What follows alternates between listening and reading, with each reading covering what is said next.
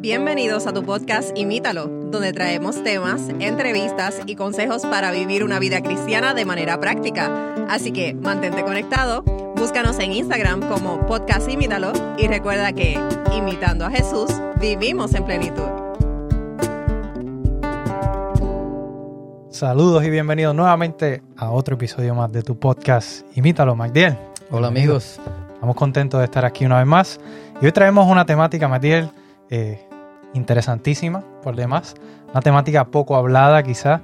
Eh, mucho tabú alrededor de todas estas temáticas. El, el episodio anterior hablábamos de cómo, o cómo saber si estás escogiendo esa pareja correcta, cómo escoger esa pareja correcta.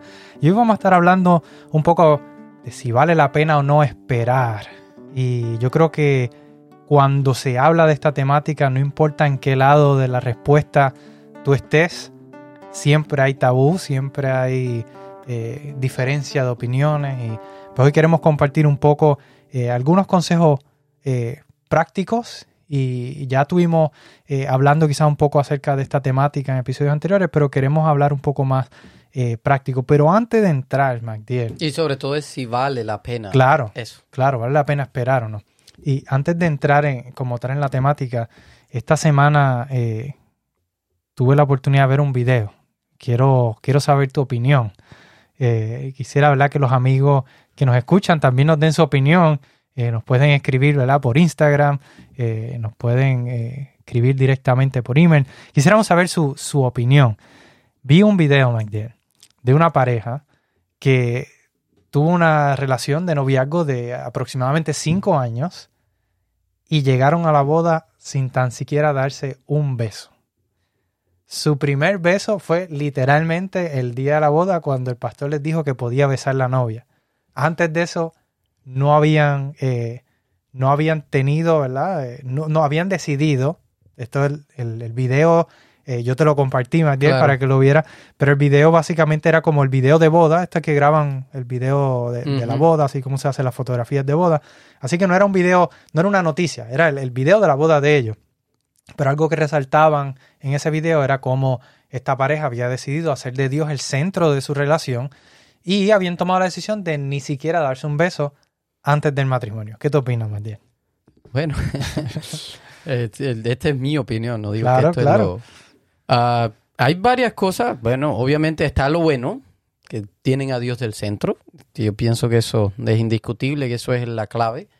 Eh, sin embargo, hay cosas que no, no la veo del todo funcional ni... ni I mean, ok, si tú quieres esperar cinco años para darte un beso, and you can, tú puedes, eso es tu opinión y tu forma, lo puedes hacer. Ah, obvio, eh, no pienso, hay dos problemas. eh. El número uno es el esperar todo ese tiempo para eso, en, en mi opinión.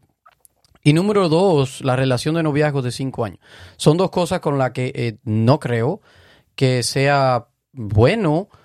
Eh, de hecho, no sé cómo. eh, nosotros no tenemos contexto. Claro, no hay de ningún contexto, solamente este es, el, este es el video de la boda. No hay muy trasfondo. difícil, Exacto, es muy difícil saber. Obviamente es imposible juzgar bien como seres humanos, pero juzgando a mí, a- si lo aplicara a mí, eh, no creo que una, una pareja deba de estar de novio tanto tiempo. Yo sé que hay circunstancias donde están separados, no se ven nunca, viven en países diferentes. Bueno, ok, eso es Sí, diferente. quizás eh, uno de los, Una de los relación cónyuges está en el ejército o, o el ejército, no sé cuál sea la... Por eso, sin saber el trasfondo es difícil, pero diciendo que se ven todos los días, cinco años sin tocarse, para mí eso es imposible y no entiendo cómo no, porque yo te decía a ti el, eh, con el episodio anterior, aquí atrás hablábamos de cómo, eh, y es mi experiencia, como mi esposa y yo estuvimos, eh, desde, nosotros nos conocimos en el 2010, nos casamos en el 2012, estuvimos un- unos cuantos meses solo de amigos, nada de novio ni nada, pero de novios como tal estuvimos un año más o menos,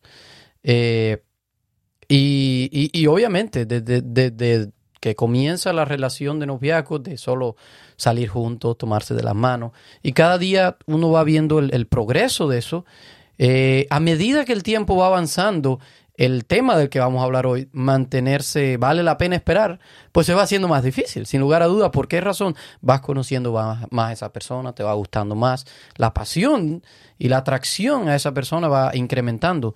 Entonces, eh, por eso, esperar mucho eh, dificultaría mucho eso o either te lleva a, caer o te lleva a romperse o o a caer en la monotonía. Hay muchas razones. Y de hecho, nosotros hemos mencionado varias citas aquí de, eh, del libro, de los libros de la Elena G. de White, que es una, escritora eh, cristiana inspirada. Y, ella recomienda que ninguna relación de noviazgo sea de más de un año. Ese es el problema. Y, con los besos, bueno, no sé. Hay dos cuestiones con eso. yo, y yo sé que estamos tomando ya quizás demasiado tiempo con mi opinión, pero cuando yo finalmente conozco a mi esposa y, comenzamos a, gustarnos más y más y a entrar en una relación, y, esto quizás es algo que yo iba a mencionar más adelante, pero bueno, ya como, como estamos hablando de besos, ah, yo deseé nunca antes haber besado a nadie más. No por cuestión de, oh, de olvidarme, sino por experimentar eso, eso por primera vez con ella. Eh, yo lo deseé. Así que, eh, pero el, esperar tanto tiempo para eso, no sé si. Yo, yo pienso. Yo pienso mirando, juzgando, ¿verdad? Nuevamente, no tenemos trasfondo, pero mirando a la pareja se veían ya en sus 30. Yo dudo que esa fuera su primera relación. Exactamente. Yo dudo que ellos nunca antes en su vida hayan dado un beso. Simplemente entre ellos tomaron esa decisión. Eso mismo Y quizás, pues, pudieron esperar por eso, porque estaban un poco más maduros, eh, ya quizás habían experimentado eh, en el pasado tener otras relaciones y pues en este caso decidieron vamos a hacer las cosas bien y darnos un tiempo. Eh, yo estoy de acuerdo con lo que tú dijiste, si alguien puede hacerlo y puede esperar, amén y gloria a Dios, porque vas a sentirte menos tentado a escalar de ahí a otras cosas. pero sí, yo, yo no creo que yo hubiera podido esperar cinco años. definitivamente es una es un tiempo bastante largo, pero no sabemos el trasfondo, el contexto y simplemente queríamos utilizarlo quizás como, como introducción, exacto, a lo que vamos a estar hablando hoy, porque aunque ese es un caso quizás un tanto extremo para una pareja que quizás está comenzando, eh, quizás esto no, no sea tan diferente a lo que nosotros vemos de, de, que sea algo extremo, quizás ellos ver como mantenerse, esperar y no tener relaciones sexuales, quizás también lo pueden ver como algo extremo. Claro, y, Matthew, ya hablábamos en el episodio 54, hablábamos sobre eh, un poco si es pecado tener sexo fuera del matrimonio, sobre todo antes de casarse, eh, si era pecado o no. Pero ahora queremos hablar un poquito más de, esto, de, de, abstenerse, de tener relaciones, que, es algo que, aunque ya lo confirmamos, que, la Biblia dice que no se debe, pero bueno, quedan muchas preguntas por hacerse. Y sobre todo, la pregunta más importante es, ¿vale la pena? ¿Hay algún beneficio? Eh, ¿Hay alguna diferencia entre esperar y no esperar? Claro, y, eso es lo que queremos contestar. Y hay, especialmente hay muchas parejas que quizá eh, saben que van a vivir una vida juntos, ¿verdad? Y, no se ven, eh, no, no ven hacia el futuro que van a estar separados.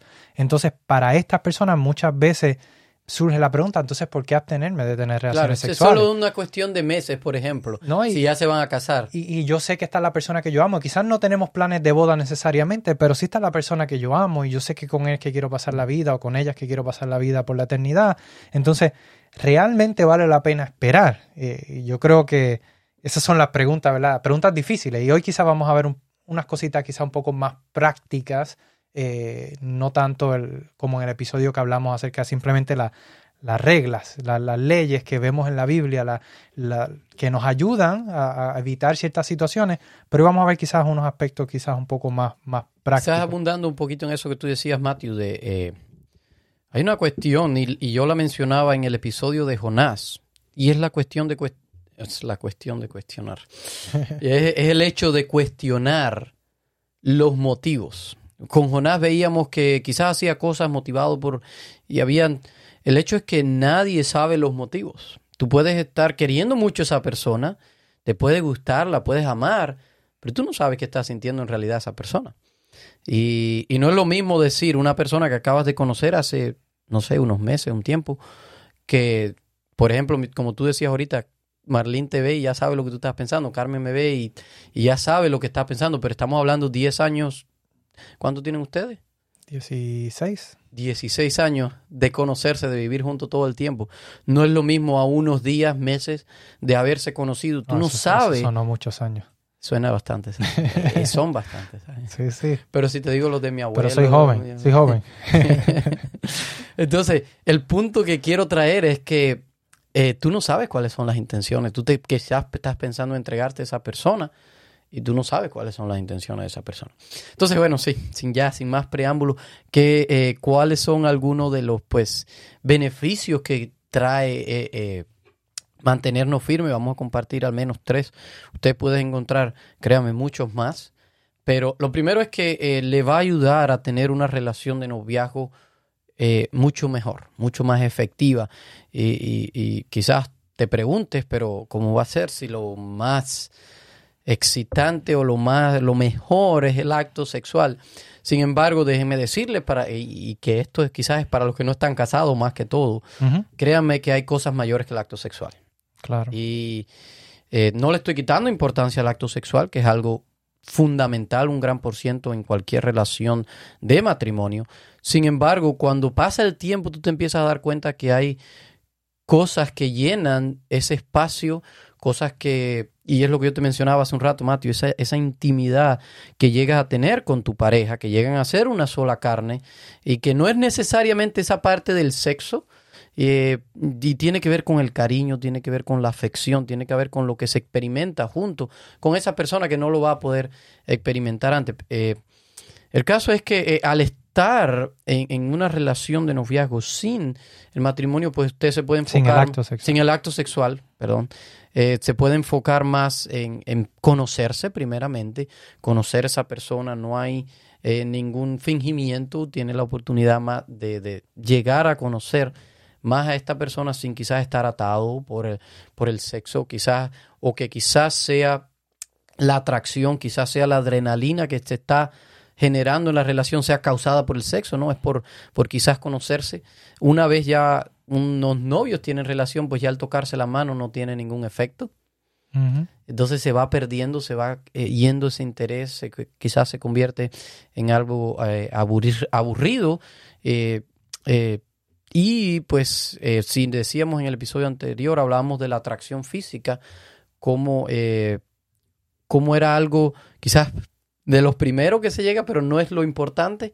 Pues cuando usted, cuando los novios no tienen relaciones sexuales, pues te puedes dar cuenta de que lo principal no es esa atracción física, no es la pasión, no son las hormonas. Claro, y, y se nota el- que el fundamento de esa relación no es meramente cuando, cuando una pareja está sin tener relaciones sexuales, su- el fundamento de crecimiento de su amor no, es- no es basado por el sexo, eh, es porque realmente se aman. Y yo creo que es una de las formas también en las que uno puede eh, realmente probarse a uno mismo y a su pareja que uno lo ama eh, Incondicionalmente. Incondicionalmente, porque no hay una condición, ah, debiéramos estar juntos, porque es que ya ha pasado tanto tiempo, o es porque debiéramos experimentar eso, porque ya hemos hecho tantas cosas, eso es lo que nos falta. Eh, si yo te amo incondicionalmente, estoy dispuesto a esperar hasta el matrimonio. Y yo creo que esa es una de las formas también que uno puede eh, probarse a uno mismo que realmente ama a esa persona y probarle a esa persona que uno es la pareja correcta para ellos también, porque uno está dispuesto a esperar. Claro. Y hablando de, casarse y hablando de esperar, otra de las formas en la que ayuda el, mantenerse vírgenes hasta el matrimonio es precisamente en el aspecto de la luna de miel. Y hay una gran diferencia entre el, día de la boda para una pareja que es eh, virgen y una pareja que ya está experimentada sexualmente, ¿verdad? Porque la, la pareja virgen eh, va a estar doblemente nerviosa el día de la boda, MacDill, porque sigue en los nervios de que es un día especial, es un día eh, ¿verdad? lleno de muchas emociones y sentimientos, pero también es el día más importante de su vida.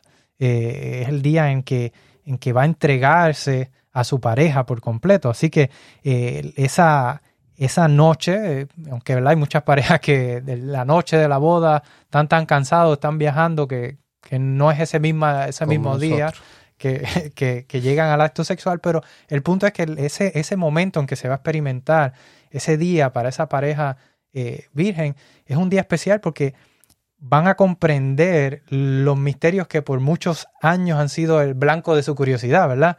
Eh, esa, eh, y van a hacerlo de la forma correcta, que es lo más importante, ¿verdad? Lo van a hacer de la forma correcta y eso sí vale la pena celebrarlo.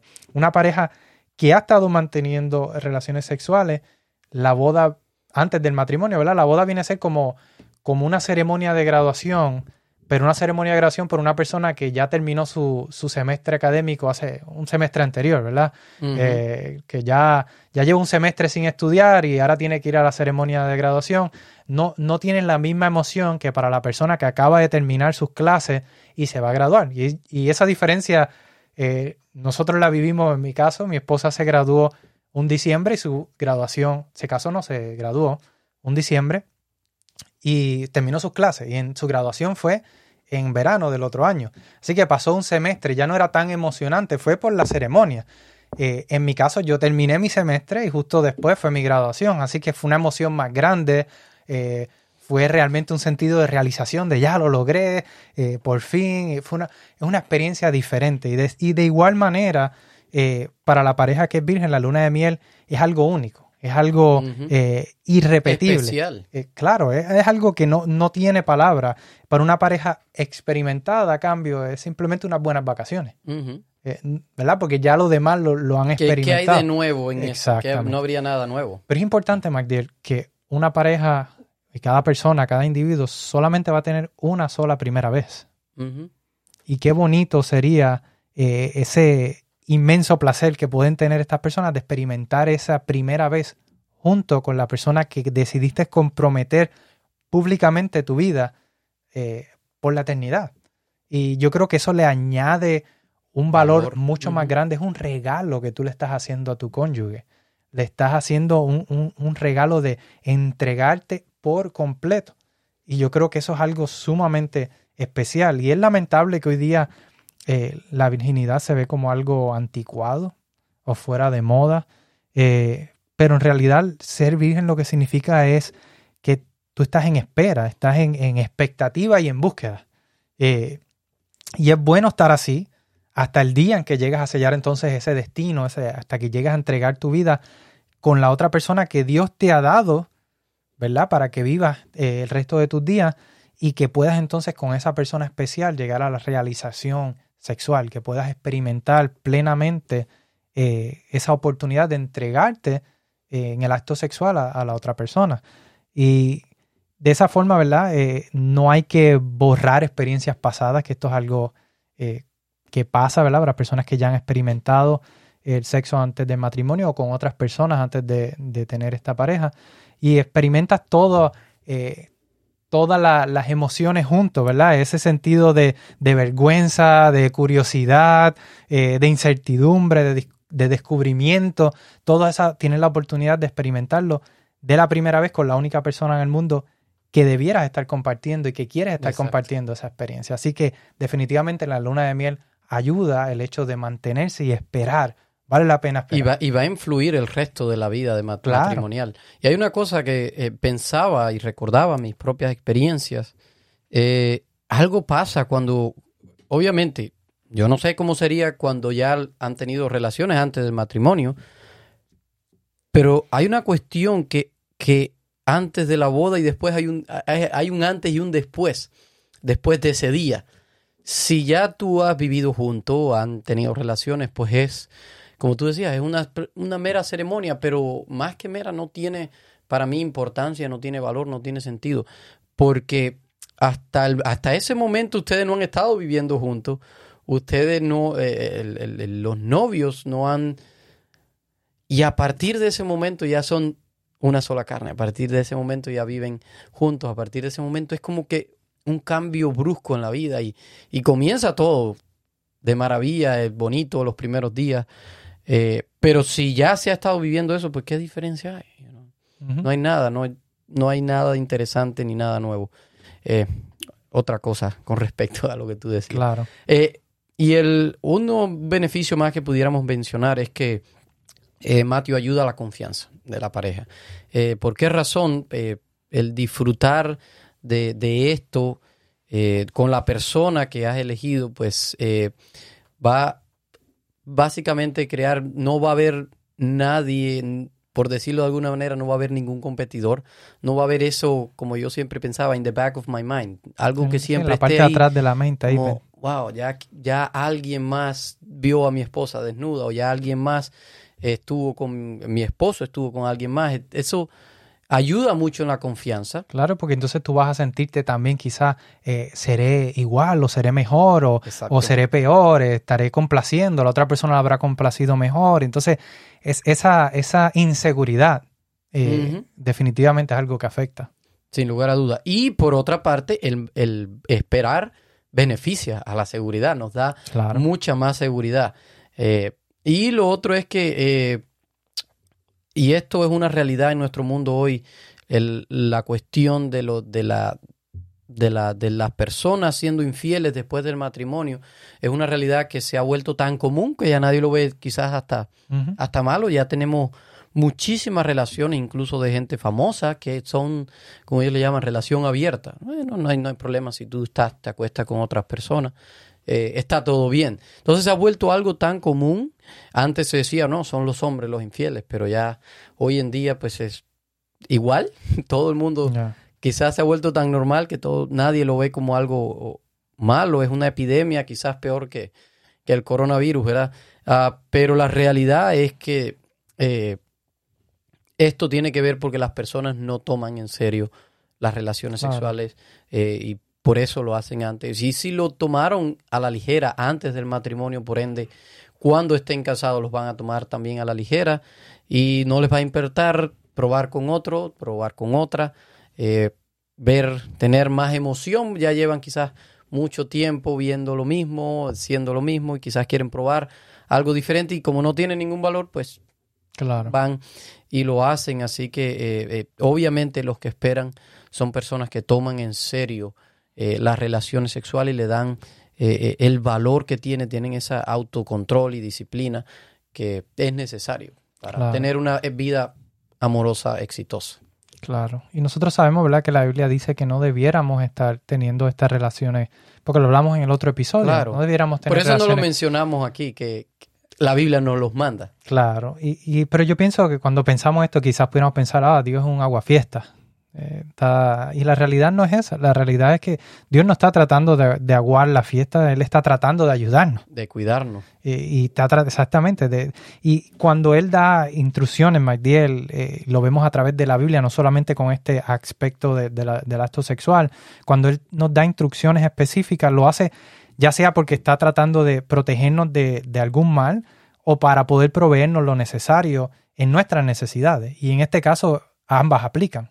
Él está tratando de cuidarnos y para que cuando podamos llegar a, la realización, a, la, poder entregarnos a nuestra pareja, poder proveernos todo eso que necesitamos para poder ser felices y poder hacer feliz a nuestra pareja. Y en general, un aspecto, Magdiel, que, que yo creo que es importante mencionar es que en la Biblia el, el, el sexo no es la temática más importante. Claro que no. Eh, más sin embargo, hay otras temáticas que son más importantes en la Biblia, como nuestra relación con Dios, eh, el, el- el sacrificio, misión la Él nos misión, exacto, y todo lo que Él vino a hacer por nosotros. Son, son realmente cosas de mayor valor y mayor importancia en la Biblia, pero cuando se habla acerca de esta temática en la Biblia, por lo general se nos la presenta a Dios como el diseñador, como Dios es, es el- el- el que inventó esta cuestión del sexo, él, él fue el que lo creó, él fue el inventor y como ¿De, qué otra forma pudiera ser tan buena si fue él quien la inventó? exactamente, es algo sumamente especial, pero él como inventor nos da las instrucciones.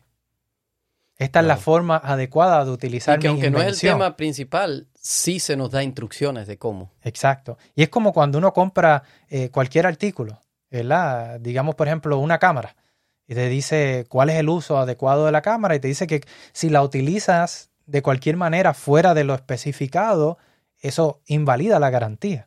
Y de la misma manera la Biblia nos da como una, una, pudiéramos decir, una referencia similar a esta que nos dice, esta es la forma adecuada, según el inventor, de utilizar el sexo. Si lo utilizas fuera de esto, vas a tener consecuencias.